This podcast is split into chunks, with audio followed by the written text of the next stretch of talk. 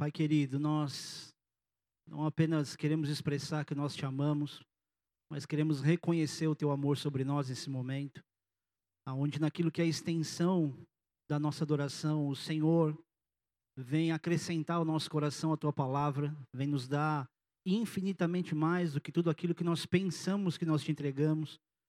Então nós suplicamos nessa hora, Senhor Deus, nos ajuda, Pai, a discernir a tua palavra, porque sabemos que ela se discerne espiritualmente. Nós queremos aqui nos render diante do Senhor, para que não apenas aquilo que nós queremos receber seja recebido, mas aquilo que realmente precisamos receber, que haja aceitação, que haja, Senhor Deus, submissão à tua palavra. E assim eu suplico pela minha própria vida também, me ajuda, Senhor, a ser instrumento de fato nas tuas mãos para servir os meus irmãos. Em nome de Jesus. Amém. Igreja, ontem eu li uma frase interessante no Face de um pastor amigo meu. Ele diz o seguinte: Jesus não deixou de ir às sinagogas só porque havia hipócritas nelas. Então, a gente não pode usar o erro dos outros para camuflar a nossa falta de interesse em ir na igreja. Eu estou aqui de deixando mais coloquial a frase, ele foi um pouco mais formal. Jesus ele sabia que tinha hipócrita na sinagoga, mas ele não usou isso para dar desculpa e dizer não, não vou lá porque tem um monte de hipócrita. Logo, a gente também não tem condição de dizer que a gente não vai para a igreja por motivos semelhantes. E na verdade isso é uma grande desculpa. Isso é um desinteresse em relação à igreja. E eu fiquei refletindo nessa última frase sobre a falta de interesse de ir para a igreja. Eu tenho plena certeza que algumas pessoas vão pensar: ah, é, o pastor está vindo me cobrar e está me expondo diante das pessoas. Eu vou só dizer uma coisa: é muita pretensão, querido, você imaginar que com tanta gente assim, eu diga para uma pessoa dando indireta do púlpito, né? É ridículo. Você tem que alimentar um povo com a palavra de Deus e querer ficar dando indireta de púlpito. Então não se preocupe, não é sobre você, mas é para você. Principalmente se você está dodói e melindroso e acha que isso é uma cutucada do pastor porque você falta muito na igreja. Mas aqui acho que ninguém falta muito, né? Só no aniversário do pastor. E me fica a pergunta: por que, que ir para a igreja deve ser interessante? É difícil você responder isso se você talvez não pensar numa outra pergunta. E aí eu vou te fazer a seguinte pergunta: Por que ir à igreja, aliás, quando é que ir à igreja se torna algo interessante? Fica mais fácil, né? Então eu fiz uma listinha aqui, porque tudo isso muda de sentido quando você começa a dar uma conotação, né? Simples. Ir à igreja é interessante quando você vai encontrar os amigos, quando você está paquerando alguém, quando você, não é? Ah, é verdade, é verdade. Depois aparece um monte de casalzinho. Pastor, eu preciso falar com o senhor lá com o senhor, vou dizer uma coisa, você que é casalzinho, está começando a conhecer alguém e não sei o quê, fica sentadinho aí, passa um tempinho se alimentando, tá? Não vai tipo, ah, quero namorar. Calma, tem 15 anos de idade e acho que pode namorar. Sabe nem escrever o nome direito. Quando paquerar alguém é bom, né? E você vem para a igreja. Quando você quer casar com alguém, e geralmente, às vezes, um ou outro é um pouco mais firme, tipo, vamos lá para a igreja. Porque aí o pastor vai ver a gente lá e aí a gente pode pedir para ele fazer o nosso casamento. E o que tem de, de gente. Eu não sei se eu posso usar essa expressão. Deixa eu pensar aqui, que eu vou gerar escândalo. Hã? A, a minha esposa confia em mim, cara. Isso que é o mais legal. Eu não sou padre contratado. E não sou pastor contratado. Para você chegar, oh, faz meu casamento aí eu vou falar com você tudo aquilo que você precisa saber sobre casamento, sobre julgo desigual, sobre o porquê que casar simplesmente na igreja não resolve o seu problema. Eu faço casamento de ímpio, os dois. Já fiz casamento de dois budistas. Pastor, mas como assim? Não há julgo desigual e há uma chance ali. Agora, tem muitas questões em relação a essa área que eu prefiro que você, nessa pausa aqui, você preste muita atenção. Não venha para a igreja só porque você quer casar, está namorando com alguém, para tentar criar uma situação de dizer que você é membro da igreja e pedir para o pastor fazer seu casamento, tá? Porque às vezes esse momento não é para você pensar nisso, mas para você se firmar em Jesus. E talvez você perceba se isso que você está fazendo agora é a decisão mais, mais, mais inteligente que você pode tomar. Amém? Vir para a igreja também se torna interessante quando, quando tem comida,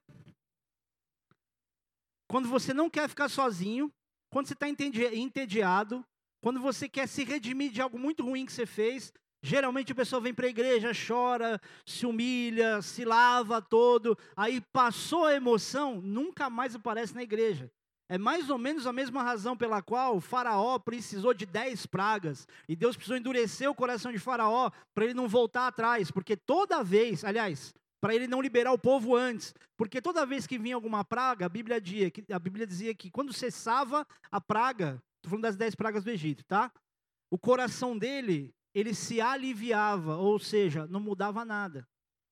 Então, às vezes, para alguns é interessante vir para a igreja. Tipo, me sinto acusado, fiz uma coisa errada. Venho para a igreja, me sinto melhor, Deus me perdoou, faço tudo que tem que fazer lá no culto e nunca mais voltou, né? Ir à igreja se torna interessante quando você quer ser, quer ser consolado por alguma coisa. Ir à igreja se torna interessante quando você quer um bom conselho. E o mais comum, ir na igreja ou ir à igreja, é interessante quando você não tem nada melhor para fazer. Agora eu te pergunto: estuda mentira? Não, infelizmente não. Quando você não tem o que fazer, tipo, ah, vou para a igreja.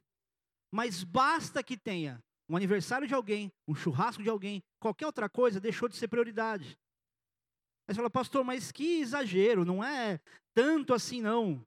Querido, uma das coisas mais simples, e antes de entrar na palavra para te dizer isso, das mais relevantes que você tem para estar na igreja, além daquilo que é o essencial, questão da salvação e tudo mais, é o fato de que tudo que você precisa ouvir, aprender e praticar de mais fundamental na sua vida, você ouve vindo da palavra de Deus. E vamos ser sinceros, fora da igreja, onde é que você para para prestar atenção em princípios da palavra de Deus? Ah, eu vejo pregação na internet. Queridos, vamos ser sinceros, as pregações na internet, que a maioria que a gente ouve, ou que as pessoas ouvem nos dias de hoje, não são as pregações do Billy Graham, não são as pregações da cruz, são as pregações coaching. Que se você fizer tal coisa dessa forma assim, você vai ter su sucesso. Como se Deus tivesse prometido sucesso. Você vai se converter, você vai fazer uma, vai ter sucesso. Você vai ter um monte de fracasso. Você pode até chegar num ponto de sucesso que você fala, cara, só Deus mesmo, mas não, não antes, não sem antes passar por processo onde Deus molde o teu caráter, te prepare para receber o que realmente vem dele. Porque se Deus só abençoar a gente do jeito que a gente está, o que, que acontece com a gente? A gente fica achando que está tudo certo. Por isso que eu sou radicalmente contra profeta que só diz o que é bom. Eu amo profetas que dizem o que está mal. Porque você não precisa dizer ah, de alguém para te dar alguma bênção, liberar algo do alto, ó, oh, vejo uma chave, vejo isso. Duvido que aconteça? Nem um pouco. Mas se as pessoas correm atrás de profeta para receber só aquilo que é bom, vão se dar mal. Agora, se ela recebe correção, ela é endireita na própria vida o que precisa ser mudado. Então, esse é um dos pontos, porque a igreja é um dos lugares que você tem condição de aprender sobre os princípios da vida, você tem um manual, que é a palavra de Deus, todos os detalhes da vida, da existência do ser humano estão aqui, e a grande maioria delas você ouve num, num culto, você ouve numa igreja, você aprende princípios assim. Ou mais, talvez mais simplesmente em relacionamentos, com pessoas que estão, de repente, dentro de uma igreja. E caso você erre com alguém, você pode ter, pelo menos, se você não tiver a certeza, você pode ter a esperança você vai conseguir resolver o teu erro, o teu problema, recebendo perdão e dando perdão, porque isso é um princípio fundamental e deve ser, ou pelo menos deveria ser, bilateral. Aliás, você que é visitante, desculpa, você me perdoa a indiscrição do que eu vou dizer, não é para você, tá? Mas os senhores que pertencem ou frequentam essa igreja ou alguma igreja, talvez estejam bem grandinhos e precisam ouvir um pouco isso. Não, você não está mais na idade de ter indisposição com pessoas dentro da igreja. E me perdoa dizer, querido, mas não dá para você sentar e ser um hipócrita. Onde você adora, levanta a mão, canta, faz segunda voz, terceira, tercina, qualquer coisa. E na hora de se consertar com alguém, você finge que. E qual é a, e qual é a frase? Se sorriu para mim, eu sorrio. Me cumprimentar, eu cumprimento. Então quer dizer que Deus só se manifesta em você baseado no que o outro fizer. Não dá para a gente ser uma família, como a gente diz ser, de ter um monte de rixinha aí velada. É ridículo, é infantil. E você tem o azar, o azar de ter um pastor que não é diplomata no púlpito. Porque eu não vou tratar de assuntos que te agradem, não importa o que você faça. Eu preciso te dar aquilo que vai te amadurecer. Eu não quero um rebanho que acha que sou eu o centro da igreja. Eu quero um rebanho para Cristo. Eu sou o cão pastor. Jesus é o pastor, eu sou o cachorro. Eu que mordo sua canela, eu que estou latindo a sua orelha. Porque não dá para a gente ver um monte de irmão na igreja se desentendendo por bobagem e cada um de nariz mais para cima que o outro, afinal você tem razão. Você tem razão no quê? Aí vai orar o Pai Nosso, cara, às vezes eu não oro o Pai Nosso com medo de fazer os outros pecar. Perdoa, Senhor, as minhas dívidas. E a pessoa fala, igual estou perdoando os meus devedores. Deus te perdoa igual você está frito. É ou não é? Se eu pegar, querido, gente de birrinha aqui na igreja, Visitante, desculpa eu ter que falar isso, tá? Não é que eu apago vários incêndios, você vai me entender. Se eu pegar crente de birrinha aqui na igreja, e eu ficar sabendo desses desentendimentos, porque a grande maioria esconde, tipo, não, tá tudo bem, eu vou colocar vocês trancados na minha sala com a camiseta da amizade. Sabe qual é a camiseta da amizade? É aquela que obrigatoriamente tem que vestir duas pessoas numa camiseta só. Então, ora o irmão que você está desentendido ser cheiroso. Isso é muito, muito sério. Porque por causa disso, pessoas também estão deixando de vir para a igreja. Por causa do outro. Ah, porque o outro fez isso, o outro fez aquilo. A gente se esquece de como a gente tem que se apresentar diante de Deus. Não tem um aqui, a começar em mim, mesmo Marcela. A gente não pode chegar batendo no peito e dizer, não, a gente está por cima, porque nós somos pastores, grande coisa, a gente é servo. Nós somos servos de vocês. A gente tem uma função, talvez, de comunicação mais evidente, mas isso não faz nenhum de nós mais importante do que as pessoas. E nem os, as pessoas que trabalham são ouvidas em ministérios aqui. Então é importante que você entenda isso, para não ter desculpa para não estar na igreja. Aliás, falar nisso, cadê o Márcio? Bombardeie o WhatsApp dele aí. 1 João capítulo 3, versículo 15, diz o seguinte: Toda pessoa que odeia seu irmão é um homicida, outras versões, assassino. E vós sabeis que nenhum assassino tem a vida eterna em si mesmo. Então pensa muito bem, se você detesta, porque uma das traduções no hebraico, no hebraico melhor dizendo, no grego, não está apenas odeia, mas detesta. Se você detesta alguém, você está classificado nisso aqui e não há vida eterna em você. Nossa, detesto, não aguento aquela pessoa. É mesmo? Pensa bem, porque isso aí está certificando você mesmo de que você não tem vida eterna em você. Isso é sério, isso é a palavra, não é o que eu acho. Porque isso mostra o teu coração. Não dê ao inimigo esse espaço, não dê ocasião à carne. Não deixa que do sol se pôr sobre a tua ira. Vai resolver logo. Acho que eu vou contar essa aqui. Quando eu e a Marcela chegamos, a igreja estava muito dividida. Abre para mim, Diego, por favor.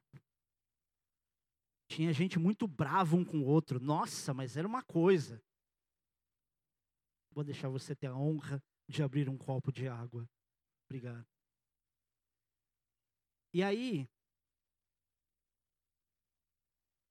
olha, eu estou contando isso cinco anos depois. Eu fiz uma reunião com a galera, com os membros ativos da igreja em ministério e tudo mais, com diácono, presbítero. Eu fiz uma dinâmica, a grande maioria vai se lembrar disso. Eu dei uma bexiga para cada um e um palito de dente. Aí eu falei assim, ó, essa bexiga, ela simboliza a essência de vocês. A personalidade, o chamado. Então, como eles estavam meio assim, meio tipo, sei lá como é que é esse pastor, tudo que eu falasse de mundo espiritual ficava sério, né? Então, tipo, muito assim, ah, o seu caráter, o seu chamado e não sei o quê. E você precisa defender isso, proteger com unhas e dentes com um palito de dente na mão e uma bexiga na outra, era mais do que sugestivo. Eu só dei dois minutos, saí de perto, todo mundo começou a estourar. Quando eu voltei, eu fui explicar para eles. Falei assim, ó, eu não sei se vocês repararam, mas em nenhum momento falei para você atacar a essência do outro. Falei só para você defender a sua. E esse é o cartão de visita que vocês estão me dando. Acabei de chegar aqui, mas só se eu ligar para o Rina, falou, Rina, impossível, o povo aqui se odeia. Tem nada que eu possa fazer aqui. E aí depois daquilo, dei um tempo para que houvesse uma, algumas retratações, alguns amigos voltaram a falar, um monte de gente começou a ser mais amigo, deu uma baixada na bola. Tudo isso, querido, porque a casa dividida, ela não prospera. Não é só para o inimigo, é exemplo do que o texto diz. A gente também não vive isso numa divisão. E eu não estou dizendo isso porque eu estou vendo divisão na igreja. Não, não estou vendo isso. Eu vejo situações isoladas. Mas eu percebo nessas situações o quanto os corações também estão fechados para relacionamento. E Deus não usa coisas para nos abençoar. Ele usa pessoas para serem abençoadas por nós e para nos abençoarem. Vocês estão aí? Então, querido, se você for inteligente, eu sei que você é, você vai passar a não odiar ninguém, vai passar a se consertar com as pessoas, até porque Mateus capítulo 5, versículo 44 diz: para amar os nossos inimigos, falar bem de quem fala mal de você, tratar bem quem te trata mal, orar por quem te maltrata e te persegue, para se tornar filho. Olha a seriedade disso. Não é para você ficar bem, não é para que você tenha paz. Você vai fazer o oposto do que fazem com você de ruim, para você poder ser chamado de filho de filho de Deus. Agora, um dos maiores benefícios para os crentes do dia de hoje, que só vêm para a igreja, não é o teu caso, tá? Isso aqui é coisa de crente lá da Argentina, não é daqui. Que vem para a igreja interessado em receber uma bênção, em consertar alguma coisa, em receber alguma coisa de Deus. Para pessoas assim, um dos maiores benefícios está lá no Salmo 130, 133, pode abrir. Diz assim: ó, como é bom e agradável viverem unidos os irmãos. É como óleo precioso sobre a cabeça, o qual desce para a barba, a barba de Arão, e desce para a gola de suas vestes. São e a vida para sempre. Acho que é por isso que eu estou de barba esses dias. Agora eu estou entendendo a revelação. Estou me sentindo um Arão. Esse texto que ele ensina de maneira muito simples, com o ajuntamento de filhos, ele traz uma certeza de que a presença de Deus vai fazer coisas realmente acontecerem. Ajuntamento de filhos. Porque ali o Senhor ordena a sua bênção. A palavra bênção vem no hebraico baraká. Ela tem também a tradução para prosperidade. Então, na união dos filhos, nessa comunhão, há prosperidade. As pessoas prosperam. Prosperidade, querido, eu, mais uma vez eu digo, não é receber muito dinheiro. Prosperidade é crescer naquilo que você já tem. É você viver uma provisão de Deus, às vezes muito melhor do que alguém ganha muito mais do que você. Eu já contei para vocês a história de um rapaz que teve, ele tinha um terreno em, em São Paulo, o, o, a família dele tomou o terreno que ele recebeu de herança, tipo, não, nós vamos te dar um emprego, a gente administra isso aqui, montaram estacionamento, deram um salário fixo para ele, imaginando que o estacionamento ia bombar de ganhar dinheiro. No fim das contas, eles pagavam um fixo para ele, mas eles não recebiam um valor maior do que o rapaz que trabalhava no próprio terreno. Ou seja, não importa o que queiram fazer com você, o que Deus é capaz de fazer para te prosperar, querido, você não tem, às vezes não vai ter lógica para você. Então, confie na promessa e não questione a questão lógica de Deus, porque Deus não vai dar explicação para você no mesmo ponto. Amém? Então, baseado nisso, não seria errado dizer que via a igreja, querido. Aliás, desculpa, a palavra vida, nesse mesmo texto, na parte final, na parte B do versículo, ali ordena o Senhor a sua bênção e a vida para sempre. Uma das traduções da palavra vida no hebraico é shai, que é renovação, reavivamento. Não é avivamento, é o reavivamento para sempre. Então, isso posto, não seria errado a gente dizer que vir à igreja sempre é uma oportunidade de receber de fato algo de Deus. Toda vez que você vem à igreja, você está recebendo algo de Deus. Você só não consegue perceber imediatamente, mas eu tenho certeza que quando você sai, até sem conseguir explicar, você tem certeza que alguma coisa aconteceu. Que se você se abriu para cultuar Deus de fato, alguma coisa aconteceu com você, em você, através de você. Deixa eu dar um testemunho pesado para vocês aqui. Eu tenho contado isso até porque está no livro. sobre uma crise de ansiedade que eu tive fortíssima em Brasília. Eram cinco da tarde, o culto começava às sete. E eu preocupadíssimo porque tendo tido uma crise, eu não estava em condição de pregar, eu estava mal, eu chorava, falta de ar, aquela coisa toda você já conhece. E aí eu fui eu fui para a igreja assim mesmo, a Marcela, ela estava numa conferência de mulheres em São Paulo, estava eu e o Cris só. E o Cris era mais novinho ainda, tinha, sei lá, dois anos de idade. Que o pai já não é a melhor pessoa para cuidar de um filho quando ele tem uma esposa e se acostuma com ela. E aí, beleza, chego na igreja, deixo o Cris com uma pessoa e junto o pessoal do louvor. Eu começo a orar com eles e falo assim, gente, ó. Hoje eu preciso que vocês façam o céu se abrir. Vocês precisam encher esse lugar da glória de Deus. Você tem um dia que eu preciso da ajuda de vocês, é hoje. E eu falei assim, ó, exatamente agora eu estou vivendo uma crise, estou com uma crise de ansiedade, eu estou passando mal e não sei o quê. E eu ficava assim. Porque antes, quando eu ficava sem ar, eu falava, ah, é porque eu estou gordinho, né? Deve ser por isso. Depois que eu fui entender o que era. Aí eu orei por ele, eu orei com eles e aí a hora que eu fui virar para vir abrir o culto, o baixista segurou no meu ombro e falou assim: "Pastor, você tem condição de pregar?" Eu falei assim: "Ari, eu não tô. Mas se eu não tentar agora, nunca mais eu prego." Quando eu comecei a ler o salmo, veio uma sensação de, de força, de renovo, de alívio, que eu acho que foi uma das experiências mais legais que eu tive no início de culto. E eu consegui pregar e tudo aconteceu. E beleza. E quando eu estava agora, nessa semana em, em no Paraná, que eu, eu cheguei, eu fui na quarta-feira dirigindo durante o dia, cheguei à noite para pregar, cheguei já preguei em Curitiba. No dia seguinte eu fui fazer a agenda do, do Bigard lá junto com ele. E depois voltar correndo porque eu ia pregar em Colombo, numa outra cidade. No dia seguinte, agenda com ele de novo.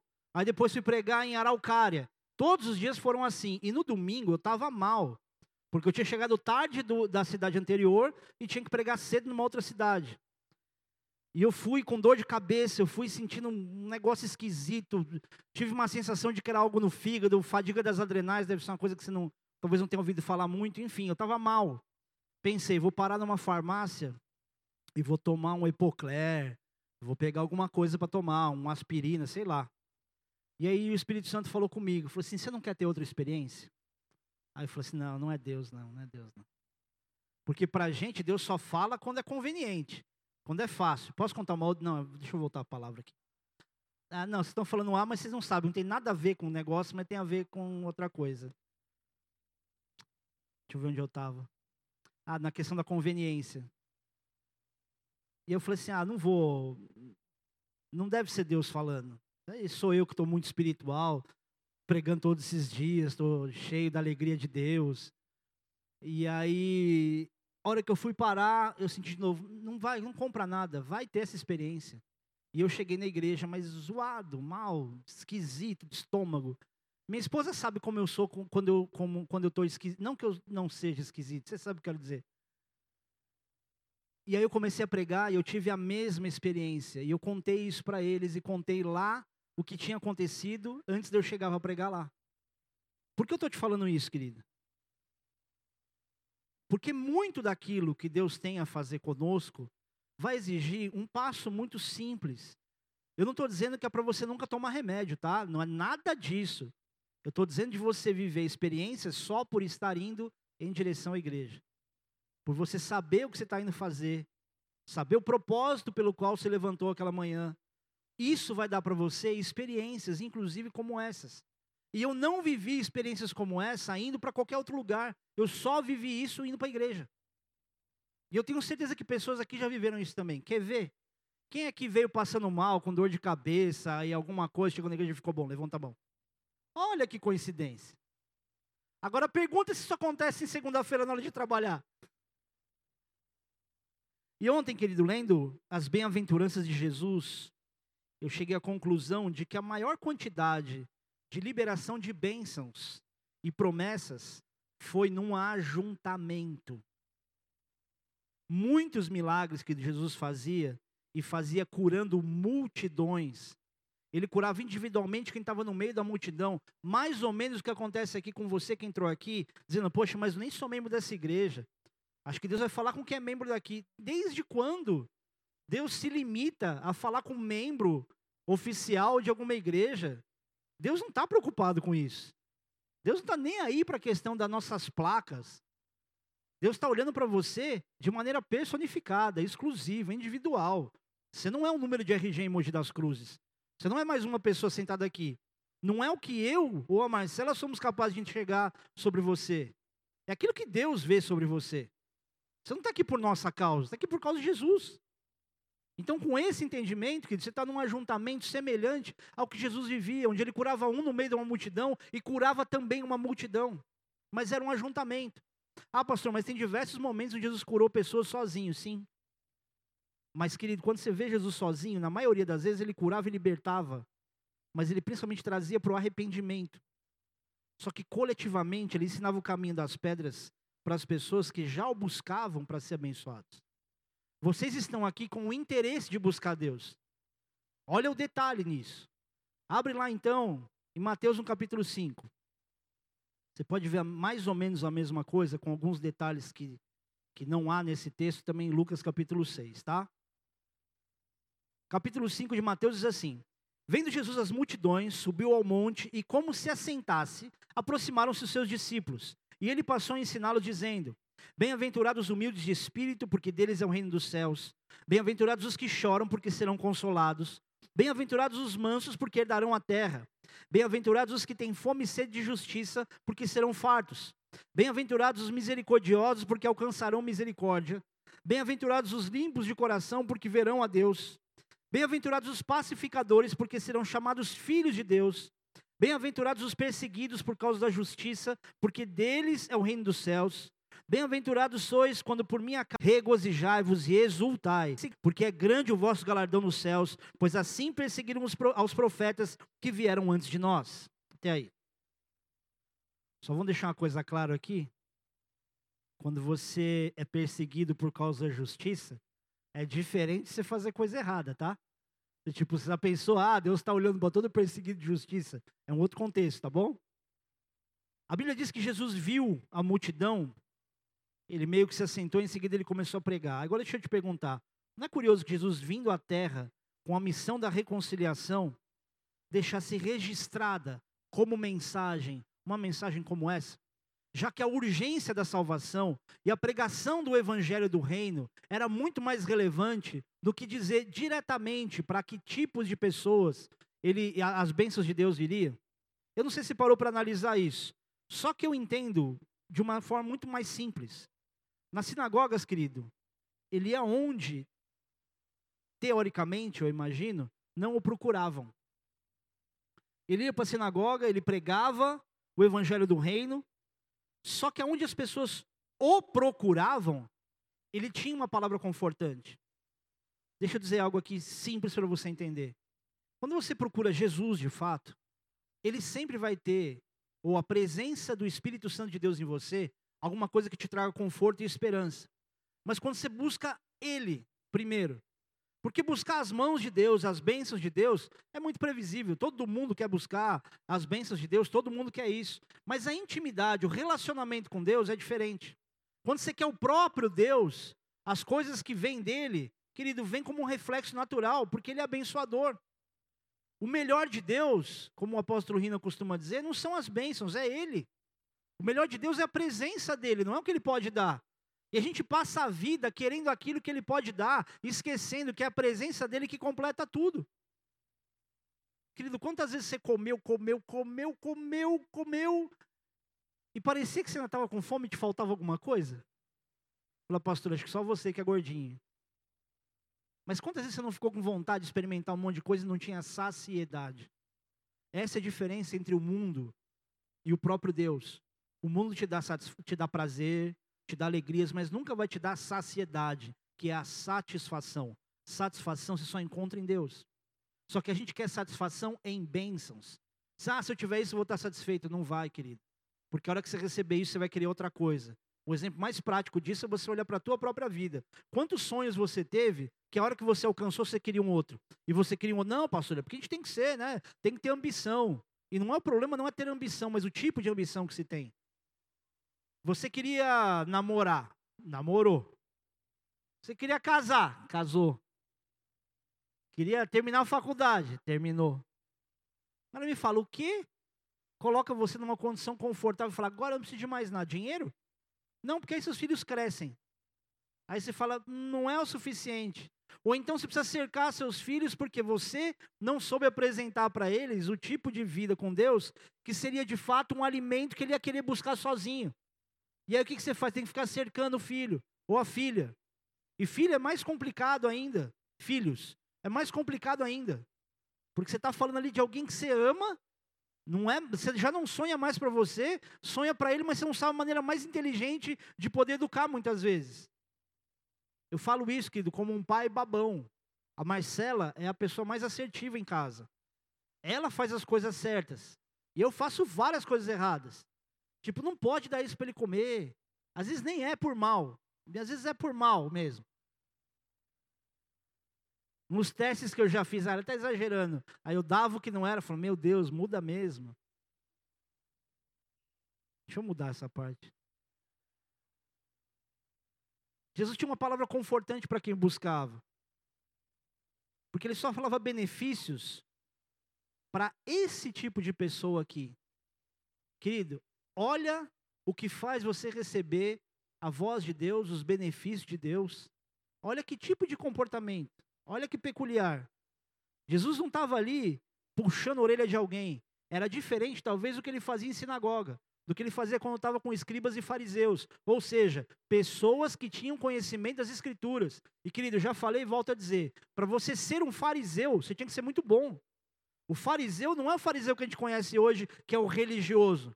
Naquela época, o fariseu, que era o religioso, ele era alguém que realmente cumpria todos os mandamentos, ele cumpria os princípios, os usos e costumes, o cara jejuava o que precisava jejuar, fazia o que precisava fazer. Então, ser fariseu para a gente hoje devia ser um elogio. Nem fariseu a gente é. Nem nesse nível a gente chegou. Mas olha o que Jesus diz. Ele fala tudo isso para pessoas humildes, que choravam, para mansos, quem tinham fome e sede de justiça, para pessoas misericordiosas, para limpos de coração. E é curioso pensar que na, na a tradução no grego é cátaros. Eu ia falar cataros, mas aí você achar que era outra coisa. Que significa purificado pelo fogo. Ou seja, para pessoas purificadas pelo fogo, pacificadores e perseguidos. E as promessas desse texto são consolo, herança, fartura, misericórdia. Os que verão a Deus serão chamados filhos de Deus. Só que depois disso ele continua num outro tom. E ele sai do consolo e vai para a responsabilidade.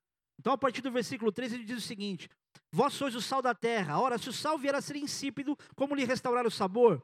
Para nada mais presta senão para, lançado fora, ser pisado pelos homens. Vós sois a luz do mundo, não se pode esconder a cidade edificada sobre um monte, nem se acende uma candeia para colocá-la debaixo do alqueire, mas no velador e alumia a todos os que se encontram na casa.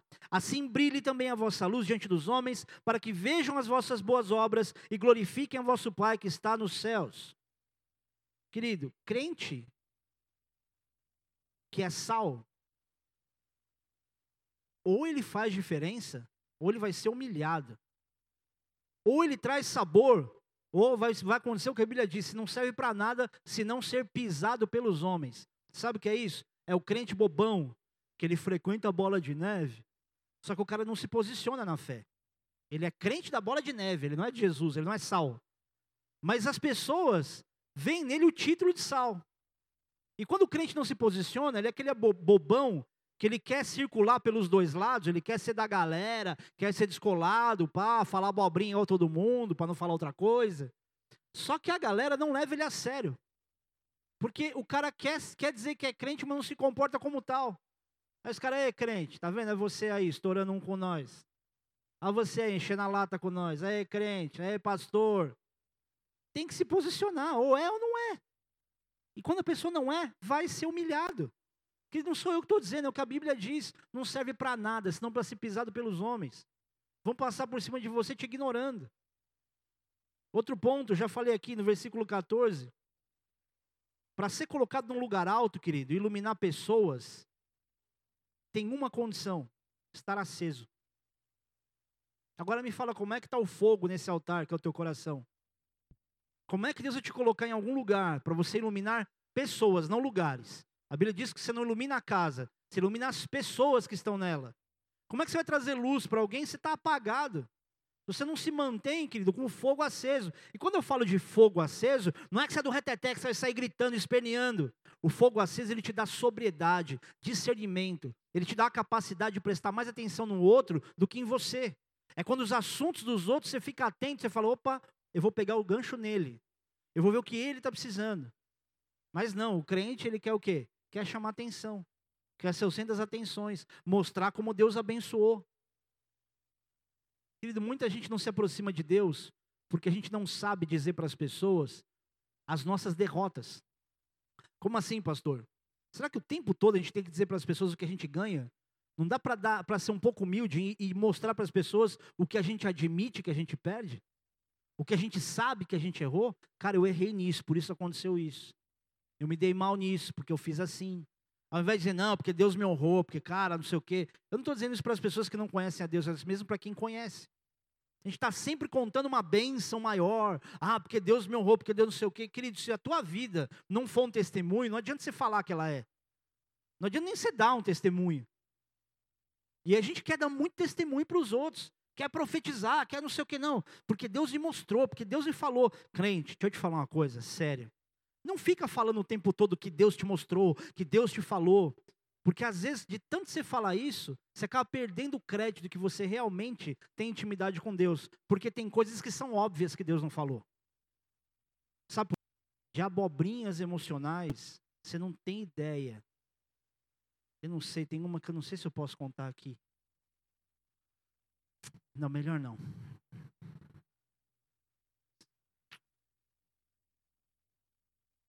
Já chegaram para mim e falaram assim, pastor, Deus já mostrou para mim, a hora que tal pessoa passou, Deus falou para mim assim: é Ele, é Ele. Ele vai ter um vínculo com essa tal pessoa. Deus mostrou para mim. Aí eu falei assim: olha, a probabilidade disso acontecer é um pouco diferente. Porque essa pessoa que você está falando, ela está comprometida com uma outra pessoa. E você acha que não tem isso no meio de crente? Tem um monte. Aí depois que você desmascara a situação, como é que fica? Como é que a, situação se apresenta? Tipo, não, mas é que tinha um outro. Aí vai dar uma conduzida na revelação. E a gente, ao invés de servir pessoas com uma voz humilde dizer, cara, ó, vamos pensar junto. Eu acho até que Deus pode abençoar. Eu até acredito nisso. Eu, eu sinto no meu coração que pode ser. Mas não fala em nome de Deus com uma propriedade para coisas que o resultado daquilo, Deus não está nada naquilo. Deus me mostrou, lá em Brasília a gente viveu uma situação semelhante. Deus me mostrou que Deus vai me dar ele, pastor, que vai trazer ele de volta. E a gente fulana. Quando Deus fala, até quando ele te contraria, ele te consola. A certeza que você tem de Deus falar alguma coisa para você que você, cara, não era isso que eu queria, mas eu tenho tanta certeza que foi Deus que falou que me consolou. Se Deus fala alguma coisa que Ele vai te dar, você não pode dizer que Deus falou com você e continuar em desespero.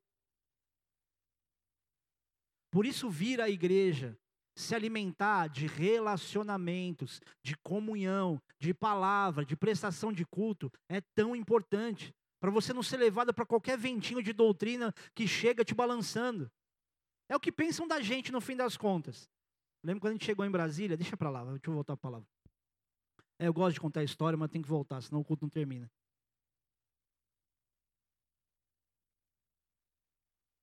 Ah, tá bom, vai. Não aguento. Fizeram uma reunião numa igreja lá e falou assim: ó, cuidado, hein? Não vai entrando em qualquer onda que chega aí em Brasília. É, todo mundo entendeu. A gente que estava lá falou assim, pastor, você não sabe o que falaram hoje na reunião. Eu falei, normal, isso é de Deus. Igual a gente que está falando que nós somos a igreja mais perigosa de, do Brasil. É perigoso mesmo, cara. Isso aqui é o inferno. Quem é que enfrenta o inferno?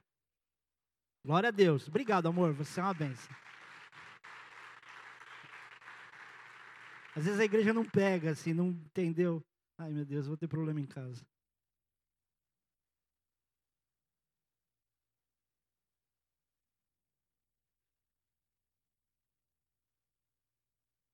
Estou pensando o que, que eu vou falar lá em casa.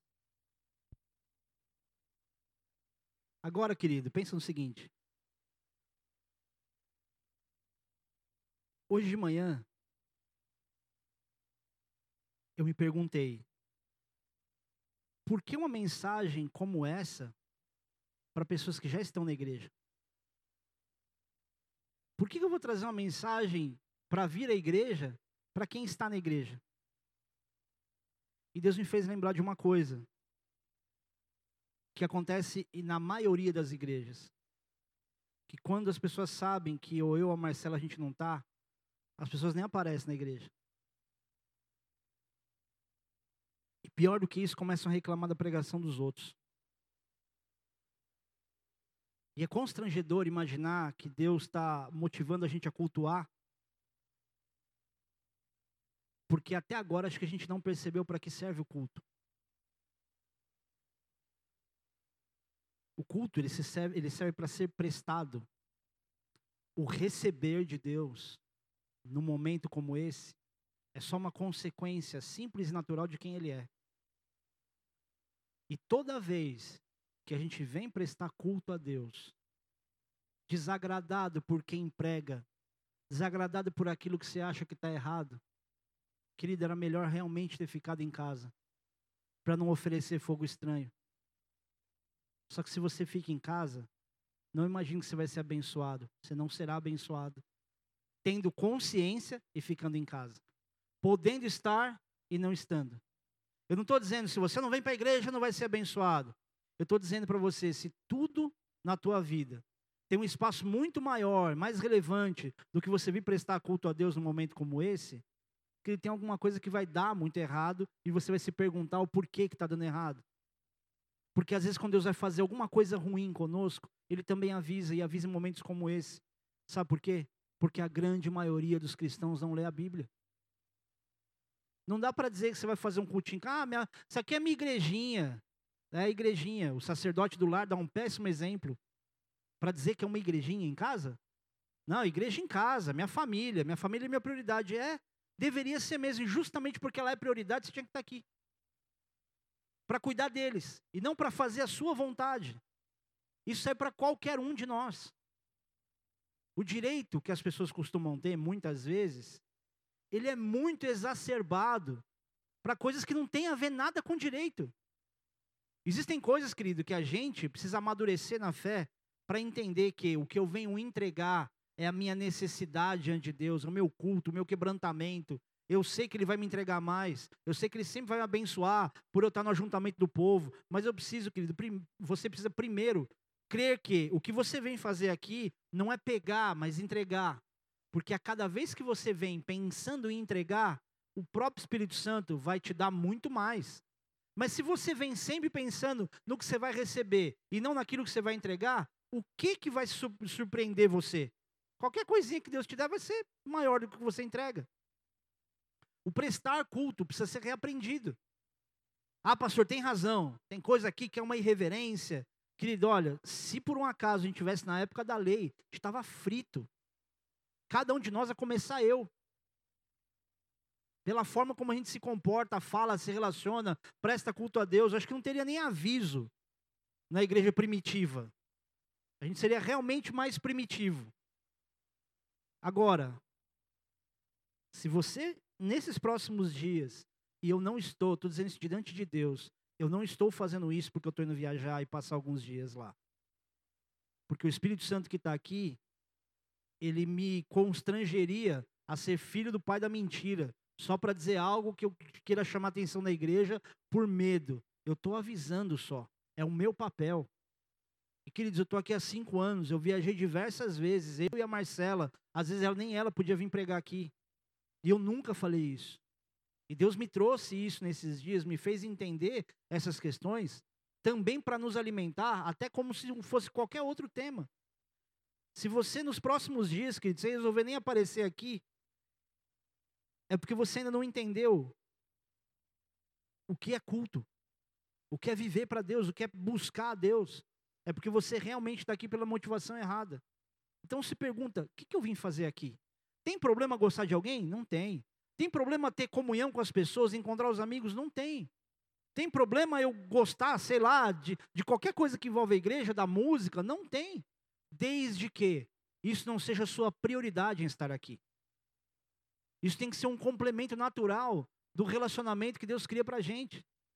Queridos, a gente só tem amigos aqui e a gente só se conhece por causa de Jesus. A gente não se conhece por causa da igreja em si. Até porque quantas pessoas de Cristo você conhece que não são da tua igreja, mas você se conectou só porque era crente também? Hoje, quando você sair daqui, você vai sair daqui com uma certeza. Que Deus não vai pesar a mão sobre você se você não vier. Você não vai para o inferno se você nunca mais aparecer na igreja. Mas que existem coisas que você quer ver sendo rompidas, que também não vão acontecer se você não estiver em comunhão no meio do povo, entendendo que ali o Senhor ordena a sua bênção. E vida para sempre. Bênção, prosperidade, vida, reavivamento. Se você não está em comunhão com o corpo, você vai ser mais um que vai começar daqui uns dias a dizer: Ah, mas com tanta coisa que eu estou vendo, é melhor eu não estar tá mesmo. Querido, me fala algum lugar perfeito na terra, na terra, que você possa estar seguro e dizer: Não, aqui eu posso estar, tá, porque Deus está aqui. Não tem um. Nem dentro de você você consegue garantir a certeza de que Deus está aí. É ou não é? Não gosta, que você odeia? Será que se você hoje tivesse que ser avaliado por quem você gosta ou não gosta para ir para o céu, você iria? Porque se a Bíblia diz que o assassino, que é aquele que odeia, detesta o seu irmão, não tem vida eterna em si mesmo, então tem algo sério acontecendo. E aí a gente está falando de salvação, não é nem de bênção. Não é nem da misericórdia, dos favores de Deus que vem em virtude disso. Mas de salvação, do céu e de inferno. Vida eterna. Tem coisa mais séria do que céu? Que no fim das contas, tudo que a gente vive envolve o desejo de ser salvo. E não pelo desejo, mas pela graça. Tudo envolve a questão da vida eterna. Não é ser feliz aqui, não é vir para a igreja para ter bênçãos. Ah, porque ali Deus ordena as bênçãos, ali tem misericórdia, tem o favor de Deus. Ah, porque ali tem prosperidade. Ah, porque veremos, veremos a Deus. Não tem nada, ou não tem apenas a ver com aquilo que Deus vai fazer aqui como reflexo disso. Deus não está te fazendo feliz aqui para que a sua vida seja relevante aqui. Mas Ele está fazendo você feliz aqui até te levar para o céu, para mostrar que Ele transborda, Ele é abundante em graça. E que Ele tem muito mais para dar no tempo presente. E a Bíblia diz: não tem ninguém que tenha renunciado, abriu mão de pai, irmão, mãe, que não receba no tempo presente cem vezes mais. Deus quer te abençoar aqui. Mas enquanto você estiver lutando para receber bênção sem intimidade, você vai só fazer força à toa. Enquanto você não se consertar com as pessoas, e não estou dizendo de dentro da igreja, não, é na tua vida de um modo geral. Enquanto você não perdoar as pessoas e até não aceitar o perdão de Deus sobre você, você vai sempre ter a sensação que você está empacado. Ah, pastor, mas tem uma barreira, tem uma barreira. Querido, pode até, pode até não ser a falta de perdão, mas pode ser a falta de resolução. Tem coisa que está meio amarrado ali. Ah, poxa, mas é espiritual. Querido, se é espiritual ou não, uma coisa é certa. Você tem autonomia sobre essas questões também. Você tem autonomia sobre decisões que são de batalha espiritual também. E a grande maioria delas se, pela, se vence pela questão do teu comportamento, das suas decisões. Dá os primeiros passos e comece a se consertar. O que, que eu preciso ser? Pega essas bem-aventuranças e destrincha elas. Se você pegar a quantidade de coisas que Jesus ensinou, você vai olhar para esse sermão e dizer assim, cara, isso aqui é um mel. Jesus está dando um mel. Está dizendo só como é que eu tenho que ser e a consequência disso. Mas muitas vezes não é a personalidade que a gente encontra dentro da igreja. A gente não vê tanta gente humilde. A gente não vê tanta gente misericordiosa. A gente não vê tanto pacificador. Muito pelo contrário. É fácil encontrar alguém para quem você consegue falar mal de alguém e a pessoa concordar com você. Tá cheio. Nessa igreja tem um monte. Não, porque fulano, ah, nossa, meu, você viu o que fez? Você viu? Ah, porque não sei o que lá. Agora imagina eu, com a idade que eu tenho, essa barba me envelheceu uns 30 anos, mas gostando de me relacionar e estar no meio do povo, às vezes ouvindo as reclamações, e eu querendo e eu pensando assim, puxa, eu só queria me distrair com essas pessoas. É tanta reclamação, porque não é que vem trazer o assunto para o pastor resolver. Você vê que é uma questão de desabafo. Falou, cara, você vem desabafar para mim. É, pastor, ouvi uma frase um tempo atrás que diz que a gente tem que se preocupar porque que encontraram liberdade de falar isso para você. O problema acho que pode não estar tá no outro, hein, pastor? Porque o pastor é um catalisador de problema. Todo mundo fala achando que você vai conseguir. Ah, é? Então tá. Aí você vai ser prático. Ouvindo um lado só, você acaba se tornando injusto contra a pessoa. E tem que ter tempo, tem que ter paciência. Tem horas, querido, que você vai ter que olhar só para o seu umbiguinho e parar de julgar todo mundo, julgar seus irmãos, seu pai, sua mãe, e falar assim: eu não tenho moral nenhuma. Eu vou me arrepender, vou, me, vou pedir perdão, vou me consertar, vou fazer a minha parte, que a Bíblia diz: enquanto depender de vós, tem de paz com todos os homens, vou fazer o que eu tenho que fazer. E quando eu vier para a igreja, eu venho sabendo o que eu tenho que fazer aqui.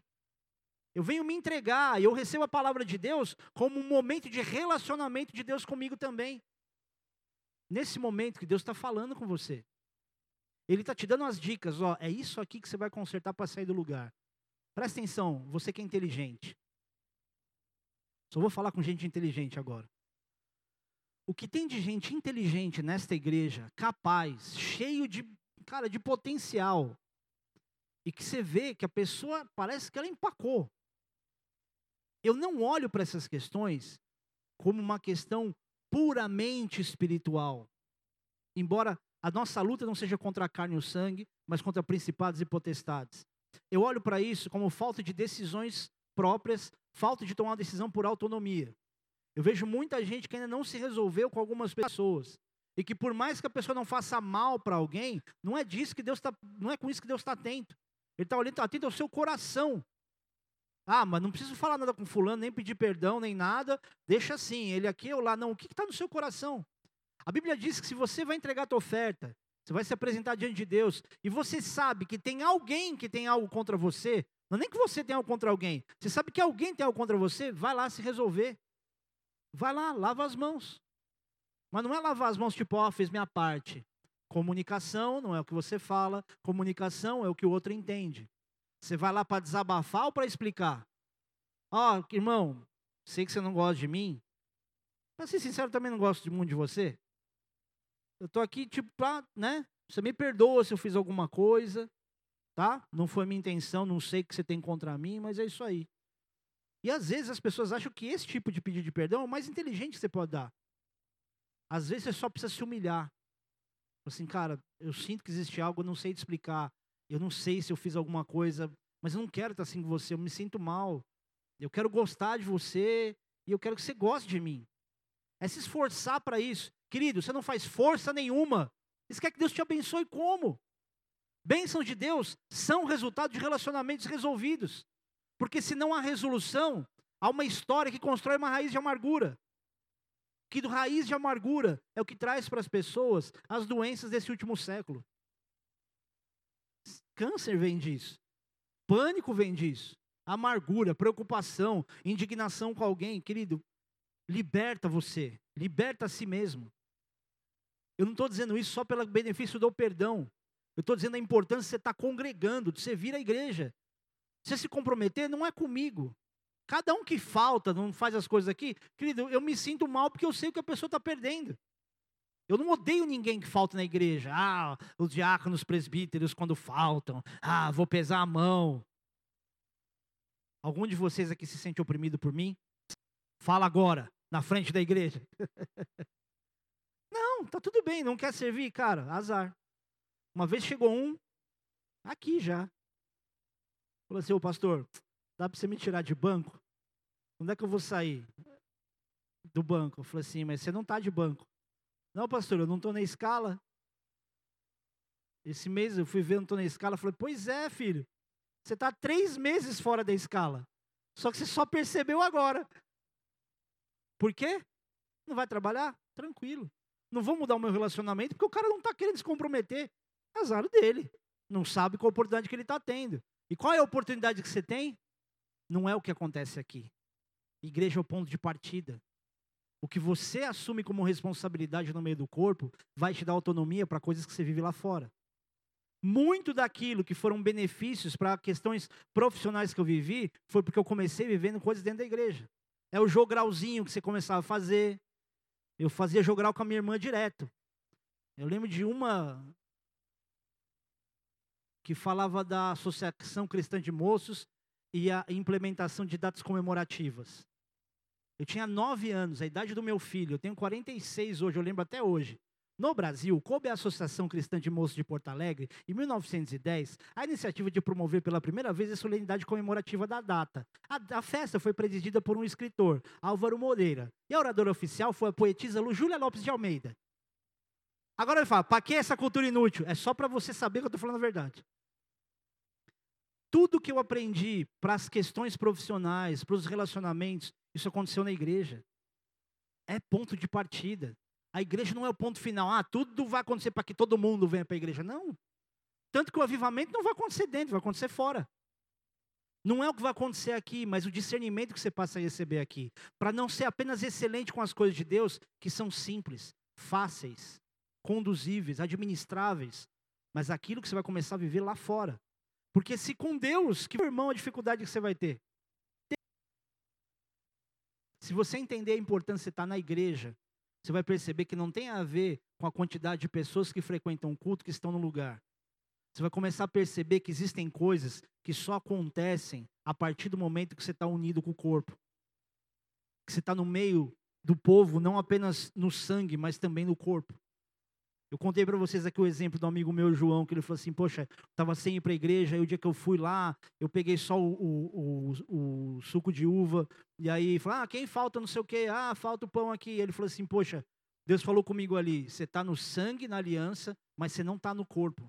E está cheio de pessoas aqui que estão na aliança com Jesus, mas não estão no corpo. E estar no corpo é muito, muito, muito importante.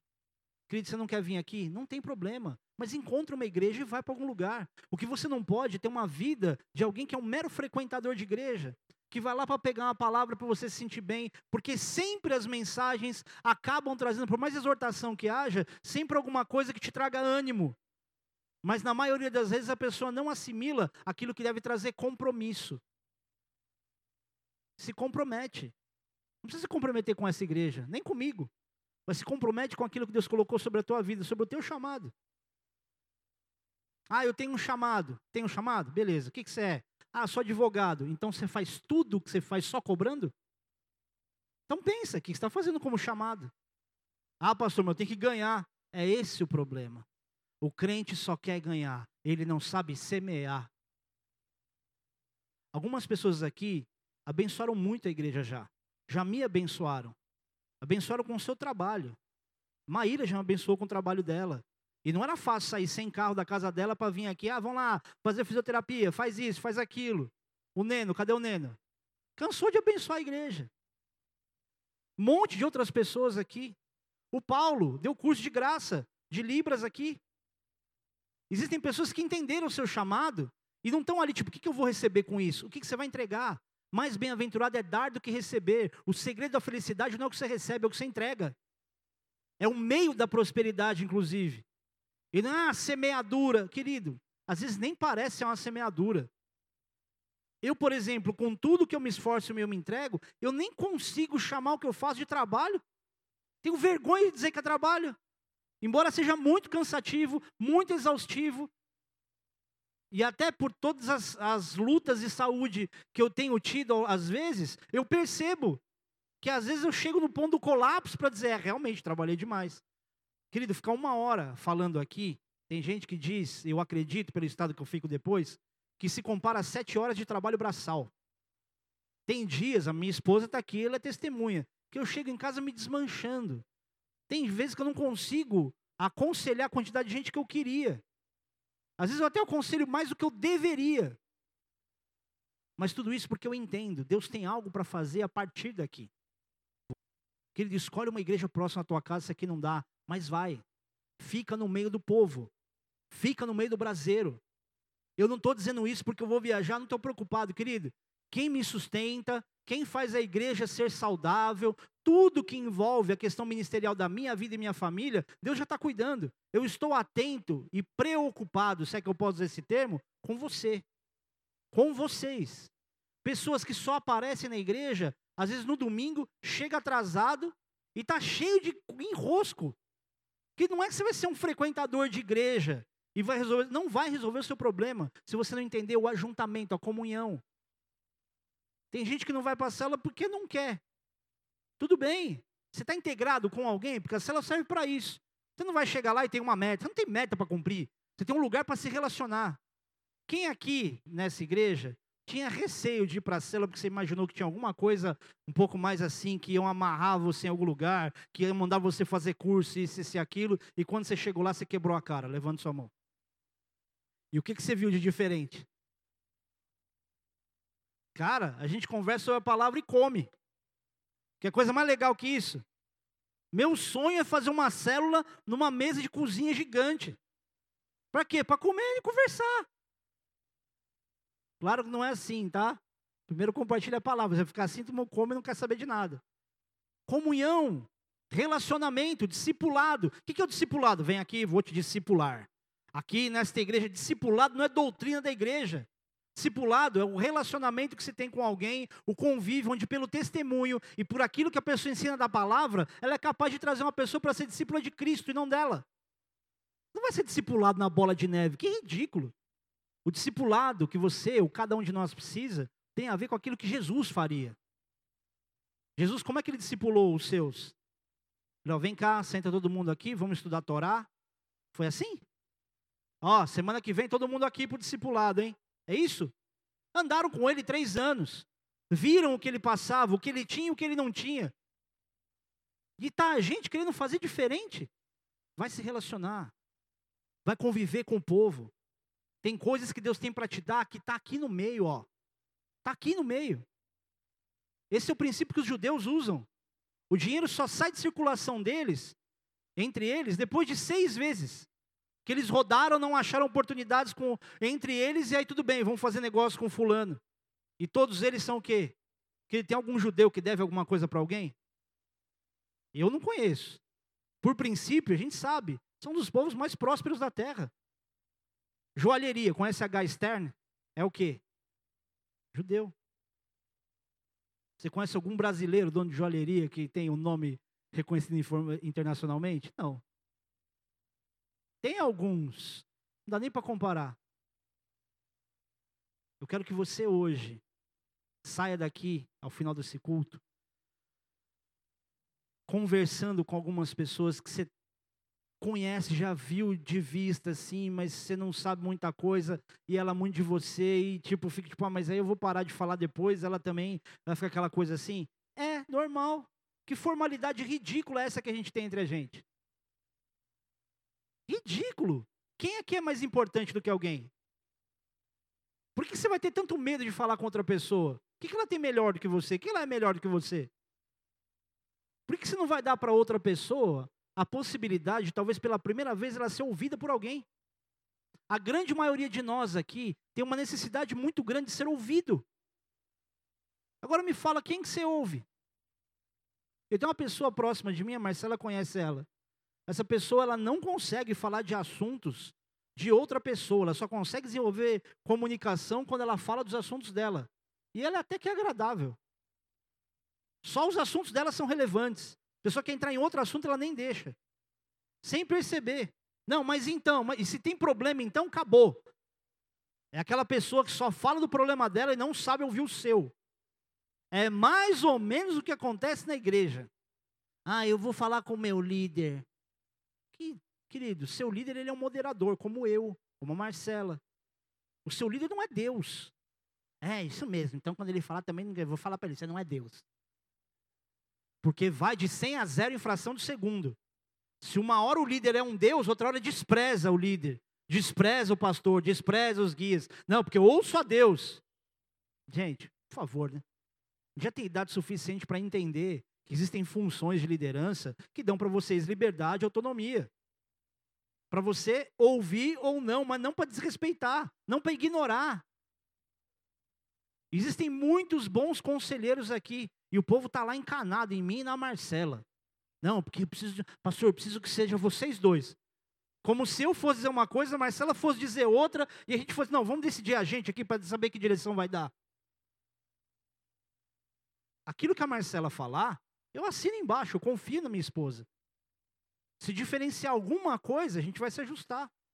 E existem diferentes, tem coisas que ela pensa diferente de mim. Mas mesmo quando ela pensa diferente, eu consigo descansar e saber que apesar de eu pensar diferente algumas coisas, talvez a direção dela seja muito melhor do que a minha. E tem coisa que ela acerta muito mais do que eu. Embora eu seja o pastor da igreja. Tem coisa, querido, que você vai viver a partir da sua casa. Deus quer restaurar famílias aqui. Homens e mulheres que estão uma dificuldade muito grande de concordar em certas coisas. E você, na verdade, vai fazer aquilo que a gente, eu e a Marcela, muitas vezes não conseguimos fazer à distância. Mas Deus quer começar curando sua casa.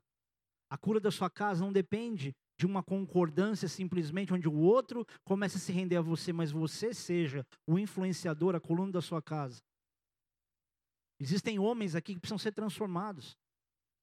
Você precisa olhar para a tua realidade, o teu tempo de igreja, ou o nível de conhecimento que você tem e ser mais humilde, ser mais misericordioso. Isso eu aprendi muito com a Marcela. Ela, de vez em quando, alguns pontos que eu estava sendo muito prático, ela falou assim: você precisa ter mais misericórdia. Até de mim. Eu falei: é verdade. O homem é muito prático, ele não, ele não percebe que falta misericórdia nele às vezes. E aí vem para a igreja com a maior cara de pau, a maior cara lavada, dá tapinha nas minhas costas, e aí, brother, como é que tá, não sei o quê. E a mulher, cara, sendo tratada igual cachorro em casa. Em compensação, também tem um outro lado, de mulheres que não se contentam com absolutamente nada, estão sempre se lamentando de alguma coisa. E por favor, não cutuque seus cônjuges. E eu não estou brincando. Que só reclama, só reclama. Não sabe conduzir o cabeça a ter vergonha. Tem mulher que tem um poder nas mãos, ela não sabe disso. Querida, vou dizer uma coisa como homem. Vocês têm uma capacidade de nos constranger em silêncio que você não sabe. Você não sabe a força que você tem. Você é um elefante amarrado numa cadeira de plástico. Você não sabe a força que você tem. Ah, não, porque eu tenho que me submeter. Querida, a submissão, o comportamento, o respeito, não te impede de você falar a coisa certa e de você expressar o amor que você precisa. Para você poder receber finalmente desse brucutu algum gesto que demonstre que ele está pelo menos entendendo.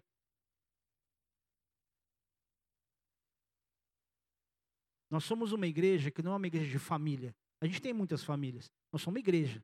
Você vai ter mais família, mais solteiro, mais sozinho. Isso é um detalhe. Mas grande parte do que Deus quer resolver está na nossa casa. A Bíblia diz que até o sacerdote não pode presidir, conduzir uma igreja, se ele não cuida bem da própria família.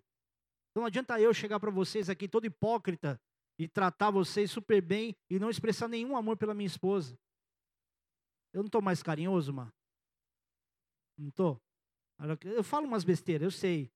E aí depois que eu falo aqui não tem como consertar. Mas não tô? Não fiquei te abraçando hoje no elevador?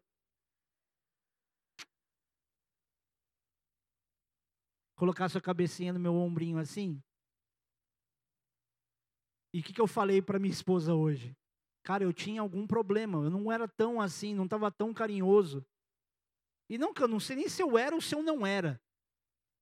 Mas eu olho para aquilo que foi o começo do casamento e falo, Senhor, obrigado, porque a Marcela não desistiu de mim. Para começar, eu já não casaria comigo.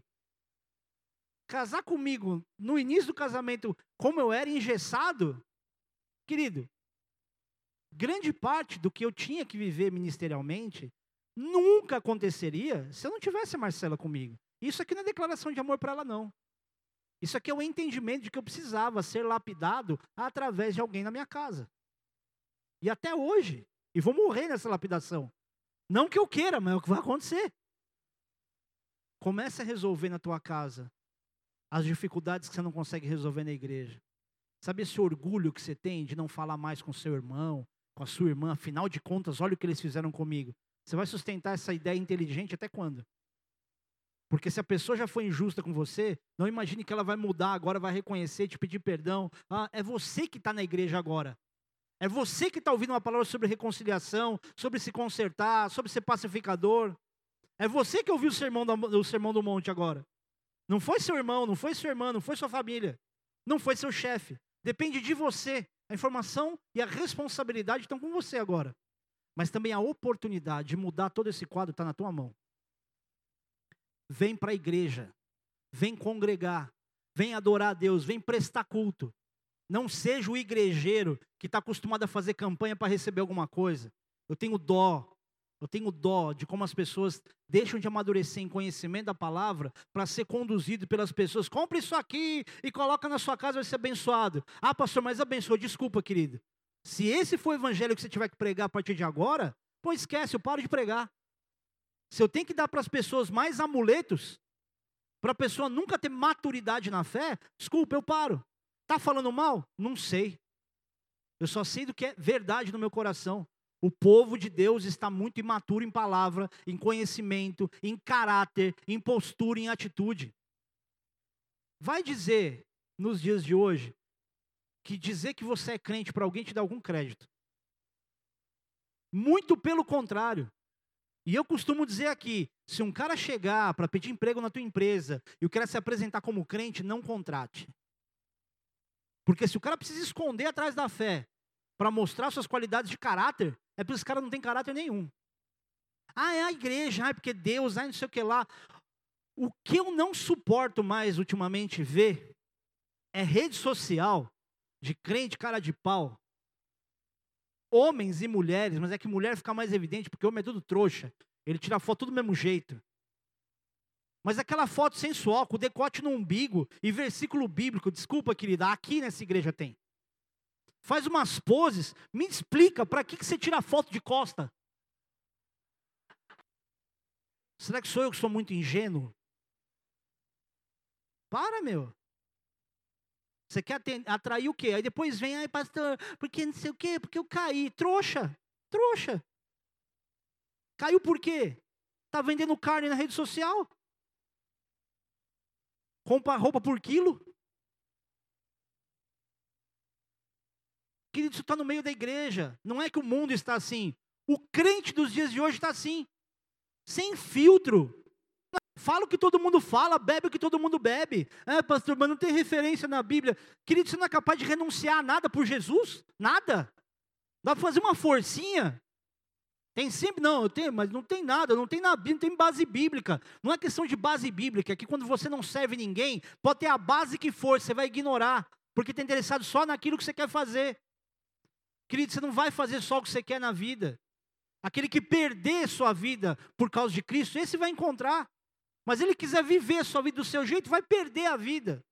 Vai chegar no fim da vida e dizer, cara, desperdicei a maior parte do meu tempo. Eu não estou dizendo para você ser um igrejeiro, pregador de caixa de maçã na praça. Vai lá, leva sua caixa, sobe em cima e começa a pregar. É para você ser cheio do Espírito Santo, onde Deus te manda. E você dificilmente vai ser isso, se nem comunhão com o corpo você consegue ter. Você não vem para a igreja, cara. Você não vem para a igreja. Você não vem fazer o que é fácil. Me fala, se Deus te der uma missão difícil, você vai fazer. Vou te enviar para a África. Não precisa nem ser para a África. Vou te mandar para a Inglaterra. Só que sem você querer ir para lá. Não sai do lugar. E às vezes tem muita gente que Deus quer enviar. Ele quer preparar aqui primeiro. Mas a pessoa só pensa nos benefícios que ela pode ter. E aí chega, mas eu vou ter plano de saúde? Mas eu vou ter não sei o quê? Eu digo que todo mundo começa a ser pastor nesse ministério, eu tinha que passar uma semana com o Bigard, só ouvindo as histórias dele. Sem comida, muitas vezes passando fome de verdade. Ele já era pastor do Bola de Niterói, quando a igreja estava começando a, a, ser plantada, crescendo, e a gente não tinha essa ordem de administração. Então recebia cheque, dava uma oferta de ajuda de curso para o pastor missionário em cheque, demorava três dias, quatro para cair. E o pastor liga, me liga, pra, o Biga uma vez me liga e fala assim: Foca, o Lucas está tomando a última madeira. A Vivi jantou ontem. E eu estou há três dias sem comer. Eu vou arrumar dinheiro agora para voltar para Ponta Grossa. Porque pelo menos lá no Paraná minha família não passa fome. E já estava pastoreando.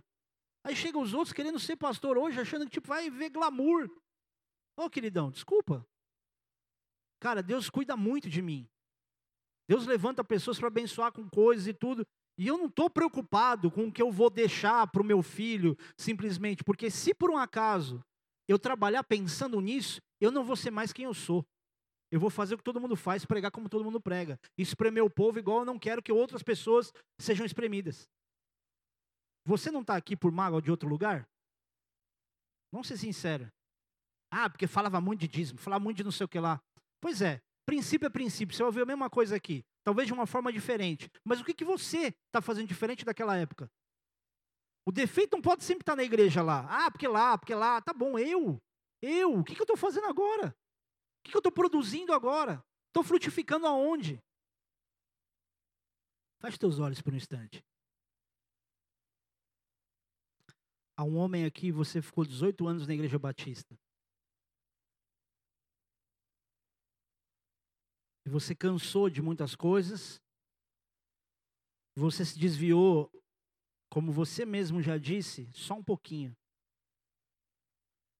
Porque você não fez grandes coisas em termos de pecado. Você só deu para si mesmo algumas liberdades que você não tinha.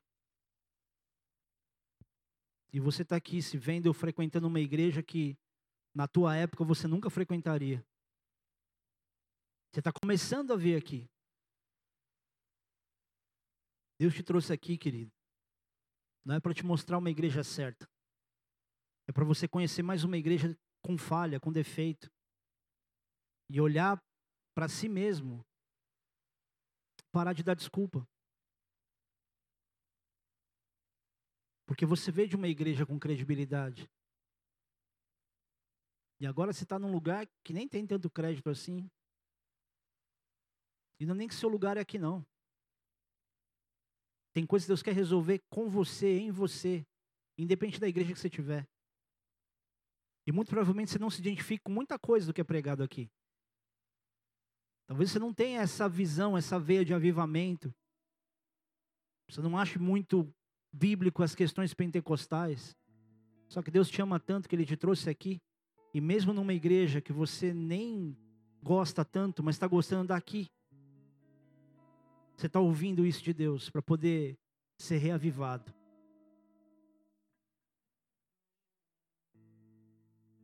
Aleluia. Leve essa informação. E se você precisar no final do culto, vem conversar comigo. Eu quero fazer uma oração por você que talvez tenha vindo aqui pela primeira vez. E você sabe que você é um pecador e precisa de salvação. Quero fazer uma oração por você. Se você quer entregar a tua vida a Jesus e reconhecer que você precisa da salvação que vem através do sacrifício dele na cruz. Eu quero que você repita comigo essas palavras, então rasga o teu coração. Toda a igreja vai estar repetindo, então aproveita isso. Diz assim: Jesus, eu preciso do Senhor.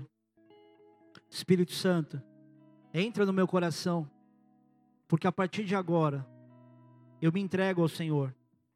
Eu sei que eu sou pecador, mas eu me arrependo disso. Eu não quero mais ser escravo do pecado e nem das minhas vontades. Escreve meu nome, Jesus, no teu livro da vida e me marca hoje com o teu sangue. Firma os meus pés sobre o Senhor, que é a minha rocha, e que eu nunca me desvie, nem para a direita e nem para a esquerda. Em nome de Jesus. Amém. Pai querido, eu oro por cada um desses que fazendo essa entrega ao Senhor, começam a ter, Pai, pela primeira vez a experiência das sensações da tua presença. Traz a esses Deus renovo.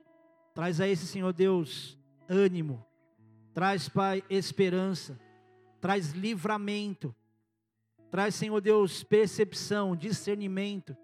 Traz a este, Senhor Deus, mudança de comportamento que passem a ser, Senhor Deus, misericordiosos, amorosos, pacificadores, e comecem a receber uma paz que ninguém consegue explicar a profundidade, a grandeza dela. Tudo, Senhor Deus, porque estão abrindo seus corações. E o Senhor não despreza, Pai, o coração contrito. Assim nós te agradecemos em nome de Jesus. Amém.